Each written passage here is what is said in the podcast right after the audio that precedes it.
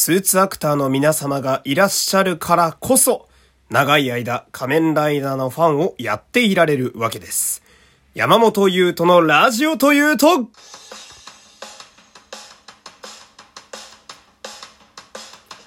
どうも、皆様、こんにちは。声優の山本優斗でございます。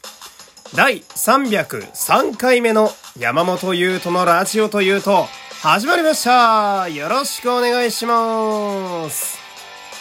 さあ、えー、ラジオトークで聞いてくださっている方はですね、画面下のハート、ニコちゃんマーク、ネギをひたすら連打していただいて、その上にあるフォローボタンもポチッとお願いします。この番組はラジオトークをキーステーションに Spotify、Amazon Music 等の各種ポッドキャストアプリでも配信中でございます。そして、えー、この番組では毎週火曜日の夜21時から生放送もやっております。えー、こちらも皆様良ければ、えー、よろしくお願いします。というわけで、えー、本日は日曜日ということでね、えー、仮面ライダーセイバーの、えー、感想会となっております。ほんでですね、まあ、この仮面ライダーにね、え、関連してね、まあ、ちょっと私、最近ね、まあ、買おうか悩んでいるという商品があるわけですよ。こちらがですね、まあ、フィギュアなんですけど、あの、SH フィギュアーツというね、まあその仮面ライダーを作っているバンダイさんから、えー、発売している非常にクオリティの高いフィギュアシリーズがありまして、まあそこの、ただでさえクオリティが高いんだけど、さらにクオリティを上げた真骨頂という、えー、シリーズがあるんです。こちらからですね、仮面ライダーゼロの巣が出るんすよ。来ちまったか。あの、私ね、仮面ライダーゼロの巣、ね、演じてるキャラクターの桜井優と、そして俳優の中村雄一さん。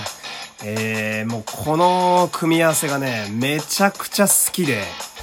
どのぐらい好きかっていうと、えー、一度芸能界を引退して、えー、もう一度カムバックして、えー、仮面ライダーとしてね、え芸能界に帰ってきた中村雄一さんですけど、えその彼が出演した復活の時の映画である仮面ライダー3号の舞台挨拶をですね、え彼が出るという理由だけで、え3箇所、え1日に回ったことがあるという、3箇所ほぼ全部で、えお帰りってね、え言ったというね。え一時期、まあ今もそうですけど、彼にはいつもこう、熱い思いをね、え持たせてもらってるわけです。そんな、えー、仮面ライダーゼロノスのね、フィギュアが出るということで、この、さっきも言いました、真骨頂というシリーズはですね、なかなか回ってこないんですよ。まあこう、一回作ったフィギュアをもう一度作り直すと言いますか、より良い形でリメイクするみたいなところがちょっと裏テーマとしてあるので、まあ、そのバトンがゼロノスに回ってきたわけなんですけど、その、まあ、私ね、今もう28ですけど、大学いた時のね、20歳前後の時はですね、めちゃくちゃフィギュア買ってて、あのそれこそフィギュアシリーズのね、特に集めてたのがガイムですけど、ガイムのシリーズは全部買ってたりなんかしてね。うん。で、部屋がフィギュアだらけになってね、あのー、まあ、当時、あの、か私が会社員の時に、えー、付き合っていた彼女からですね、あの、ちょっと、こう、部屋でいい雰囲気になった時にね、あの、たくさんの視線を感じるから今日は遠慮したいって言われたことがあったんですけど、えー、その視線が私が買い集めていた仮面ライダーたちのね、フィギュアの視線だったという えそんなこともあるぐらいには、まあ、壁一面がフィギュアで、あの、埋め尽くされたような部屋に住んでた。まあ、このぐらいフィギュア買ってたんですけど、実は今ね、うちにフィギュアは一体もいないんですよ。えー、まあ、けじめと言いますか、一旦手放しましてね。ほんで、その理由がですね、まあ、よっぽどキャラ気に入ったやつじゃないとフィギュアってま買わないと思うんですよ。まあ、そのガイムはね、シリーズで好きやったんで、コンプ目的で買ってましたけど。で、そうすると、その、まあ、いわゆる推しじゃないですか。フィギュア。推しの偶像ですよ。うん。推しが立体化して目の前にいるという、しかも好きなポーズを取らせることができる。素晴らしい、素晴らしい話ですよ。ただね、その、まあ、できれば偶像は飾っておきたいわけじゃないですか。ただね、あの、まあ、物体なので、ね、あの、世の中に置いてある物体の一つなので、えー、埃をかぶってしまうんですね。うん。まあ私も、えー、ロックシードだとかね、戦国ドライバーだとかわかる方だけね、今うなずいてくれればいいんですけど、マッハドライバーとかね、あとディケイドライバーとかファイズギアとかデルタギアとかめっちゃ買ってましたけど、まあ今もね、うちに戦ベルトとかあったりするんですが、あのー、やっぱ自分の推してるものに埃被るのって結構ショックなんですよね。まあ、豆に掃除なんか、えー、してたりするんですけど、フィギュアの数が多いとですね、それがめちゃ大変だと。ほんで、フィギュアってなかなか精密な敵なんでね、あの、そんななんかざっくりとね、ブラシでやって、角なんて折れたりした日には、もうね、寝ることもできなかったりしますし、まあ気を使うんですよ、要は。だから、フィギュア一回全部手放してね、精神の安定も含めて、もうね、東京なんて地震山ほどありますからね、その度に、あの、あれが壊れたとかね、あれの角が折れたなんてのはもう嫌ですから、手放したんですけど、でも仮面ライダーゼロのスカー、みたいな。でも推しが埃かぶるの嫌だなみたいな。で、そんな時にね、私はオタクですからね、オタクの中の、私の中のオタクの私が語りかけてくるわけですよ。こんなんお前、一体用のフィギュア一体用のショーケース買って、その中に入れとけばええやんかと。いや、そうなんやけど。で、俺、電王もめちゃくちゃ好きなんですよね。そのゼロノスが出てたシリーズの。ほんで、もしゼロノスを買ってしまうとですね、やっぱ横には電王を並べたくなるんすよ。やっぱタケルと雄一の並び見たいじゃないですか。何の話だって話なんですけど。だからね、その、一回買うとね、リミッターが外れちゃうんで、だからね、わざと、ちょっと私もちょっと大人になりましたから、今止めてるっていう、そんな状況でしてね。えー、皆さんどう思いますかこれ？えー、よければお便り送ってみてください。まあ、買えという意見が大半だと思うんですけれども。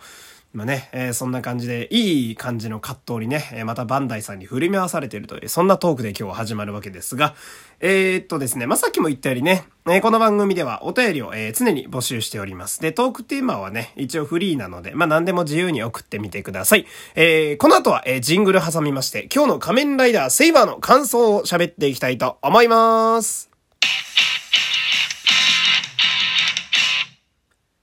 さて、お待たせしました。えー、本日のセイバー、えー、19章。まあ、19話ですね。ほんで、まあ、今日ね、えー、注目していきたいのは、仮面ライダー最高。えー、私前最高と呼んでましたが、最高でいいそうですね。えー、仮面ライダー最高の、えー、シャドウ。えー、こちらに注目していきたいんですよ。で今日はね、ちょっとね、かなりマニアックな話になる気がするんでね、えー、ちょっと皆さんついてきてほしいんですけど、えー、まあ、軽くおさらいしておくとですね、この仮面ライダー最高は、えー、まあ、今のセイバーのね、新しい展開に入った、いわば第2部で出てくるメインキャラなんですが、えー、有利という青年がですね、剣そのものに変身するという、まあ、定期的にいる面白ライダー枠ですね。あの、バイクに変身するレーザーみたいな感じですけど。で、そうすると、あの、すごいのがね、その剣に変身した後に、剣がそのまま自動的に空中に浮いて、えー、戦ったり喋ったりするような、えー、そんな状態なんですよ。まあ、絵面としてはね、特撮らしくて私すごく面白いなと思うんですけど。まあ、その、メタ的に言ってしまうと、剣が空中に浮いているというのは CG 代がかかるわけですね。で、まあ、そんな CG 代を抑えるためか、えー、あの、たまに仮面ライダー最高はですね、ね、シャドウという自分の分身のようなものを召喚するんですよ。で、これが人型の影、えー、真っ黒な影になってまして、こいつが、えー、最高そのもの、つまり剣のね、あの本体を握った状態で戦うという、まあ、さっきも言いましたけど CG 代の節約になるんですよね。要はアクターさんに剣持たせてアクションさせてるわけなので。で、今日はね、この最高シャドウって言うんですよ。この影がね。最高シャドウのね、ちょっとね、話をしていきたいんですけど、あの、この最高シャドウの動作がね、すごい職人技なんですよ。うん。でその、まあ具体的に言うと、まあ、さっきも言いましたけど、仮面ライダー最高って剣そのものに変身するので、剣が本体なんですよ。だ基本、あの、人型の状態でね、えー、シャドウに手に持たれている状態でも、最高が喋るときは、あの、剣の塚にカメラワークが行って、こう目が光るみたいなね。あいつは危険だみたいな。ほー、なるほど、そういうことか。とかね、剣自体が喋ってる演出になるんですけど、まあ、その、剣自体が本体なので、あの、体が剣に操られているようなアクションをするんですね。で、この重心は常に剣にあるような状態なので、今日なんか特にすげえなって思ったんですけど、手首だけがぐいーっとこう後ろを向くみたいな、わかるかな？人間のそのシャドウの体は前を向いてるんだけど、えー、最高、剣、剣そのものの最高が後ろを向きたいので、握られている手首だけが後ろにぐいーっと一人でに動くような感じ